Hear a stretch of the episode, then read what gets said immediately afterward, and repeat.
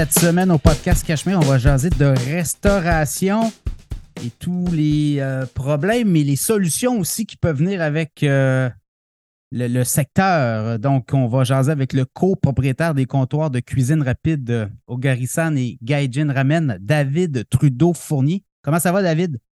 Bien, toi? Oui, ça va bien. Écoute, des grosses décisions dans le monde de la restauration.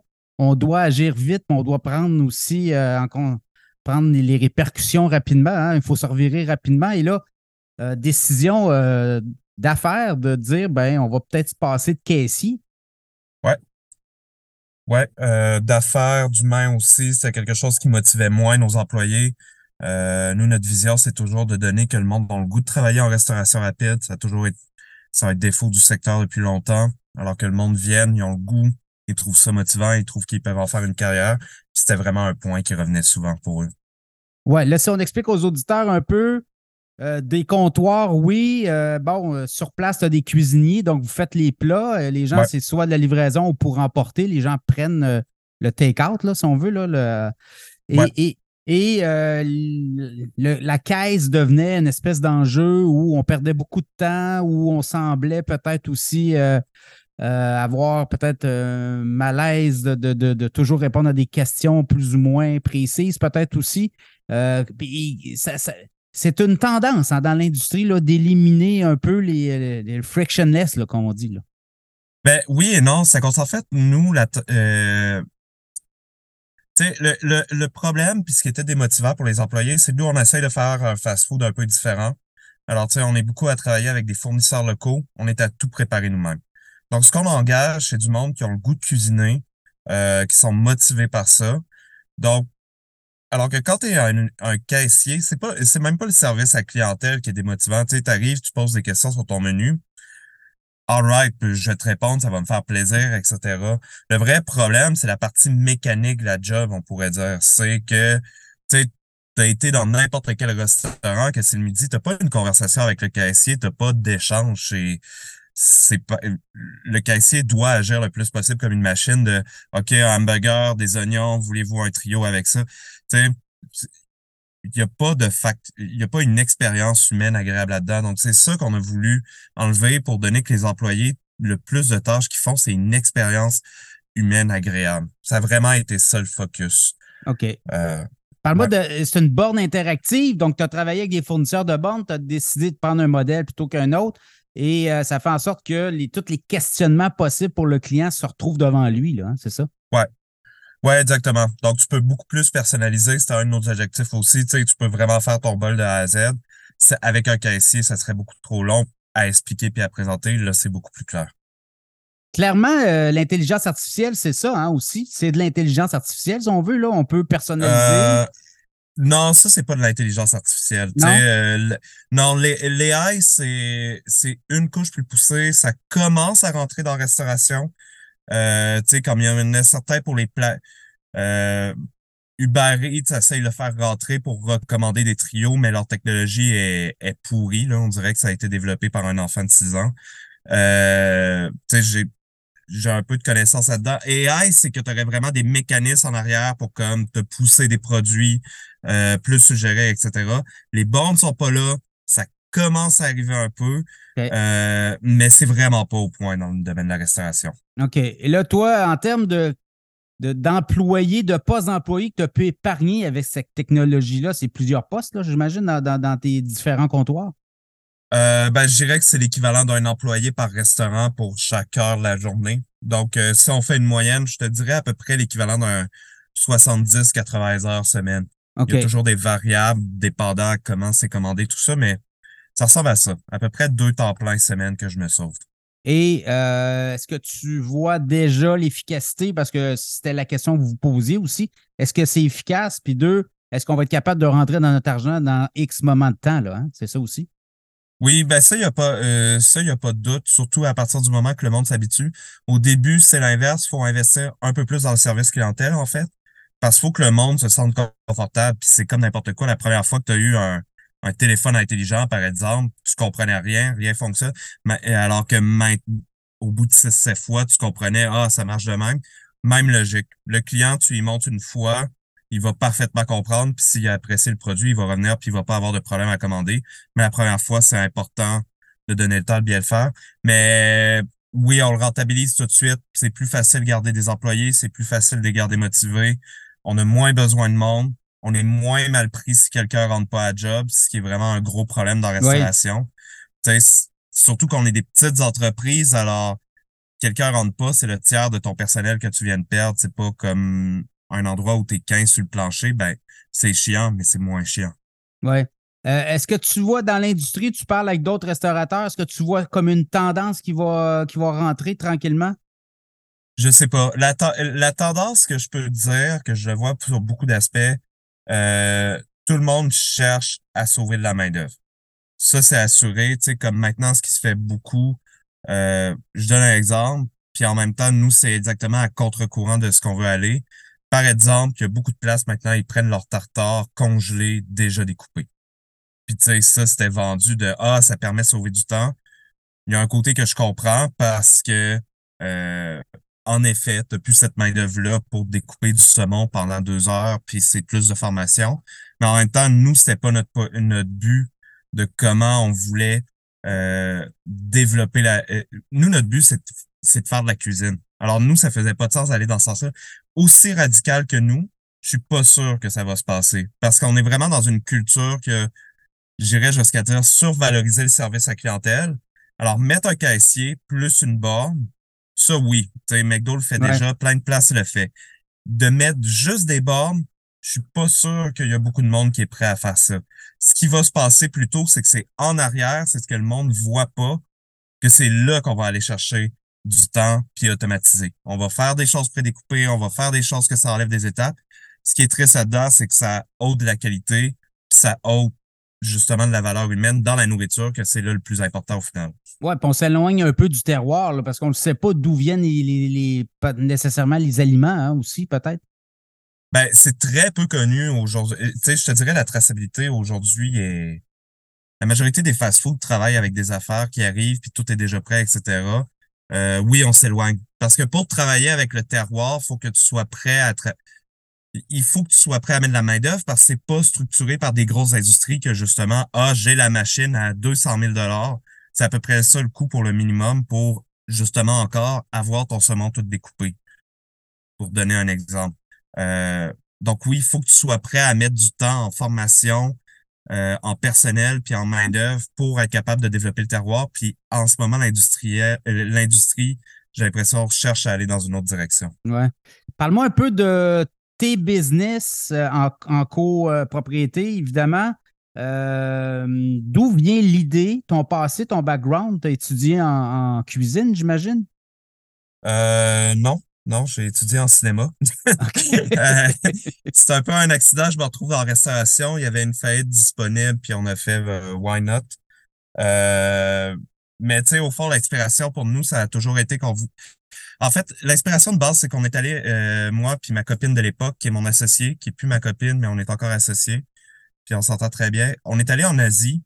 Euh, puis tu sais, la grosse différence, puis c'est un peu ça qui a inspiré le... Tu sais, ici, le fast-food, on va le dire, c'est... Euh, c'est la bouffe qui pose sur tous les aspects. C'est du monde avec...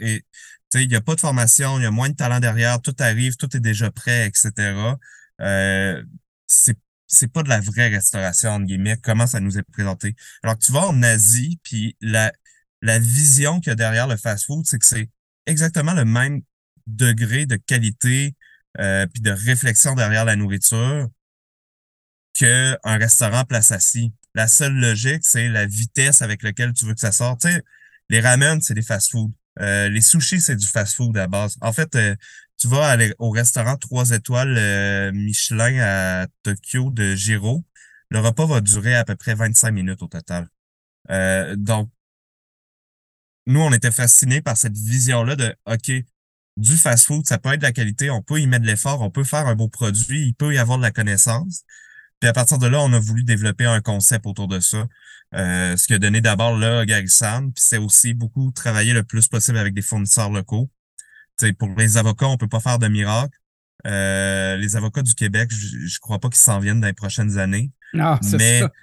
Non, c'est ça. Mais tout ce qui est comme, par exemple, euh, ça fait dix ans qu'on travaille avec le même petit fournisseur de porc, euh, le fournisseur pour les œufs aussi, la fournisseuse pour les œufs aussi, etc., la ferme VEM. Euh, c'est d'aller chercher le plus possible des produits locaux. Puis c'est pareil pour le Gaijin Ramen. On a voulu pousser ça encore une coche plus loin de OK, on va travailler qu'avec de la farine du Québec. On va essayer d'encore plus utiliser des produits locaux, etc et ça donne au final euh, de l'amour, de la passion pour la bouffe. Écoute, dis-moi, euh, tu vois évoluer les entreprises, vos, vos restaurants vers où dans les prochaines années, 3-5 ans? Euh, nous, notre but, c'est encore c'est surtout d'encore peaufiner notre nourriture puis mieux, mieux développer ce concept-là artisanal puis local. Donc, en ce moment, on cherche à grossir, mais notre but, c'est pas Ah, on veut en avoir 17, etc. C'est juste se mettre à une position confortable pour si on a des projets, euh, tu sais, comme là, on s'amuse bien gros dans la fermentation, on est même rendu à faire notre propre sriracha parce qu'il y a une pénurie. Alors nous, on, plutôt que baisser la qualité, on a fait OK, on va acheter nos propres jalapeno puis on va faire fermenter ça tout seul. Euh, donc, euh, pas mal ça. Grossir, mais grossir de manière raisonnable, puis sans garder nos de sans perdre de vue nos objectifs de base que c'est travailler le plus possible avec le monde, le, local, puis faire le plus de nos mains, puis contrôler, puis comprendre le plus possible ce qu'on fait. Comment tu vois l'industrie de la restauration actuellement? On est à la croisée des chemins, puis on pourrait dire ça chaque année, là. mais il y a eu la COVID. Et euh, la COVID, il y a eu beaucoup d'endettement. On a fermé les restaurants, quoi, trois, quatre fois, cinq fois. Là. On ne le sait plus. Il y a eu des aides financières. Il y a des entrepreneurs en, restauration qui se sont endettés. Euh, la, le, la, dette moyenne des entrepreneurs en restauration est beaucoup plus élevée que les entrepreneurs qui ne sont pas en restauration. Comment tu vois l'évolution de tout ça? Est-ce que tu es, euh, positif? Est-ce que tu vois euh, des gens en détresse dans l'industrie? Et au contraire, il y a des jeunes qui arrivent avec des modèles d'affaires différents et qui veulent euh, changer les choses? c'est une grosse question. Je crois qu'on est en un tournant. Je crois que oui, il y a l'endettement. Je crois que la COVID a joué parce que je dirais que plus que l'argent, euh, ce qui a été le plus le plus grand facteur de détresse dans le domaine, c'est la main-d'œuvre. Ouais. Ça va justement avec la logique des caisses, c'est que ça sert à rien de parler d'expansion. Je vais-tu avoir du monde pour y faire travailler? Euh, pareil avec la COVID, le monde rentrait, repartait. Puis c'est encore plus démotivant quand justement tu veux faire un produit qui est de qualité. Puis je parle pas juste pour moi, je parle pour plein de restaurateurs que dès que tu veux qu'il y ait un peu d'expérience, de genre ben ça prend trois mois former quelqu'un, ça devenait super dur là. Euh, donc l'avenir de euh, l'avenir du domaine, je crois qu'il y a un côté du monde qui sont vraiment passionnés, puis ça a rentré dans les mentalités de euh, avec la COVID de justement on veut travailler avec le local, on veut travailler avec des avec des produits du Québec, etc. Puis comme je dis, de facto, ça veut dire plus de travail. Il n'y a pas moyen d'y échapper. Même euh, si tu arriverais, je veux être le plus possible comme un McDonald's, tu pourras pas être comme un McDonald's en ayant cette approche-là. Euh, alors, je crois qu'il y a ça. D'un autre côté, c'est ce que je parlais un peu tantôt. Il y en a beaucoup qui sont attirés par la... faut simplifier. faut simplifier, faut que ça soit produit avant. Euh, beaucoup de modèles qui explorent de comment ôter de la production des cuisines puis que je crois qu'au final, ça donne des produits de plus en plus génériques parce que tout le monde utilise le même produit, juste servi un peu différemment. Donc, c'est comme les deux extrêmes qu'on voit en ce moment, puis je, crois que ça va juste splitter. Les, les fast-food vont être encore plus fast-food. Ben, tu ce qui veut être le, plus industriel, puis sous-vide va être encore plus industriel sous-vide. Puis ce qui veut être le plus artisanal va être le plus artisanal le gap qui va se produire avec ça, puis qui me fait peur, puis qu'on essaye nous aussi de lutter, c'est au niveau des prix. Euh, ça va faire encore plus cette séparation-là. Si je veux y aller full industriel, puis je te sers full des produits déjà prêts, je peux vendre moins cher que si j'ai ma propre main-d'œuvre puis je te prépare. Puis je crois pas que ça doit devenir une genre de nourriture de l'élite ou qu'on se garde juste une fois de temps en temps de manger local, puis manger québécois, puis manger quelque chose qui a beaucoup de travail, puis que le monde comprenne ce travail-là derrière. Le client, lui, tu le vois où? Parce qu'il y a le client qui va venir, qui va vous encourager parce qu'il connaît la qualité, la valeur de votre produit.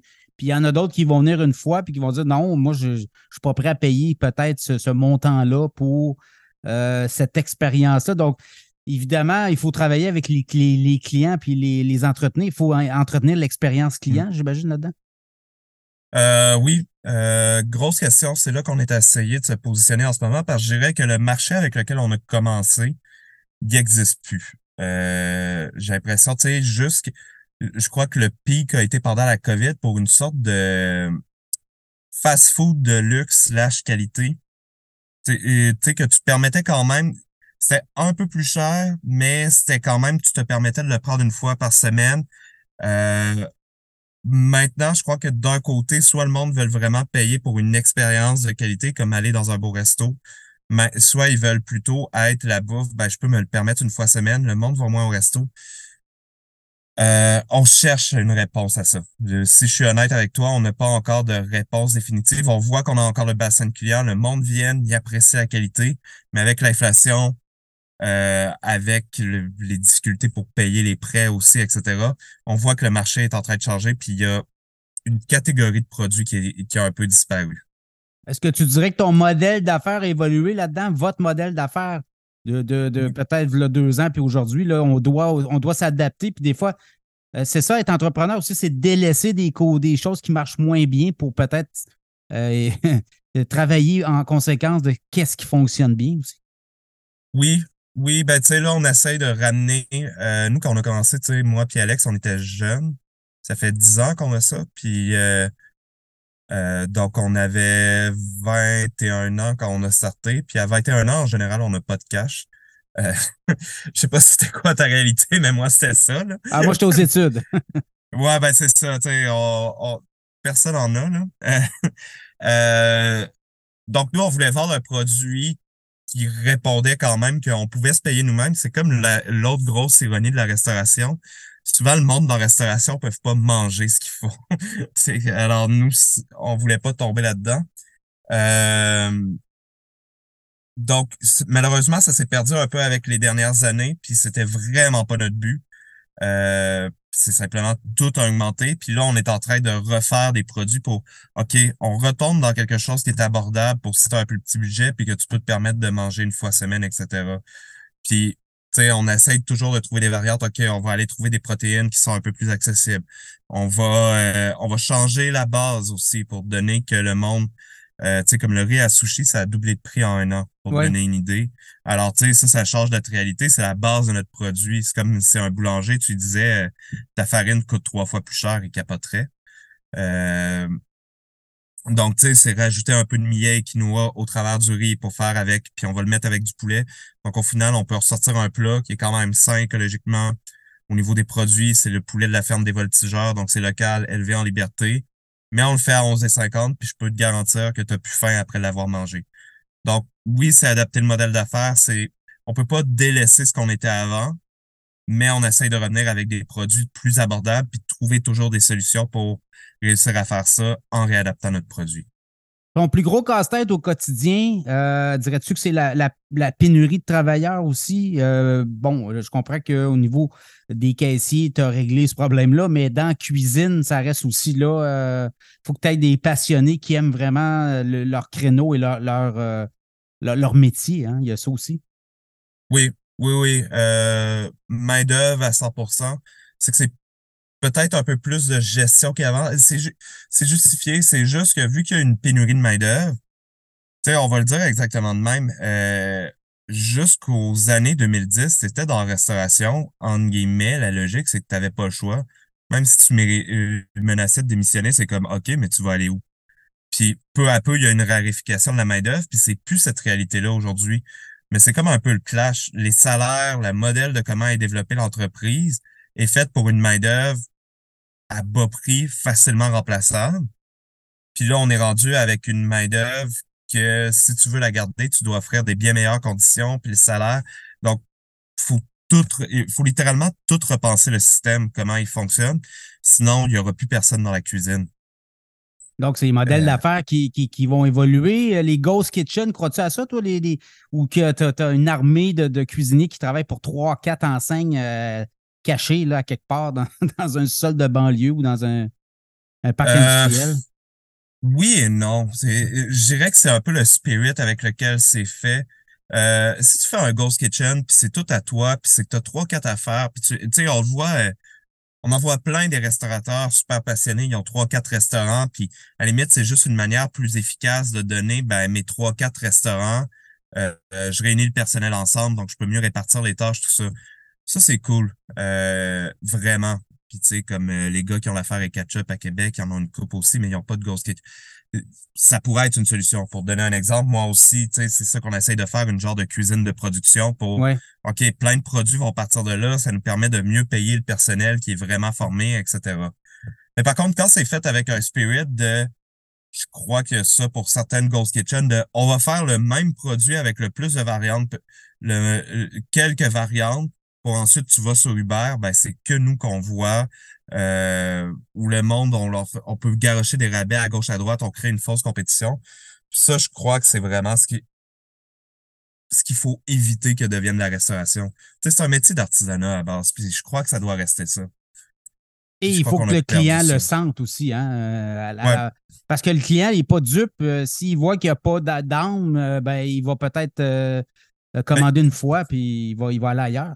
Ben oui et non, c'est ça en même temps le, le défaut puis le problème qu'il y a eu dans la restauration, j'aurais tendance à te dire, c'est euh, je sais pas si tu as entendu parler du concept d'anti-restaurant.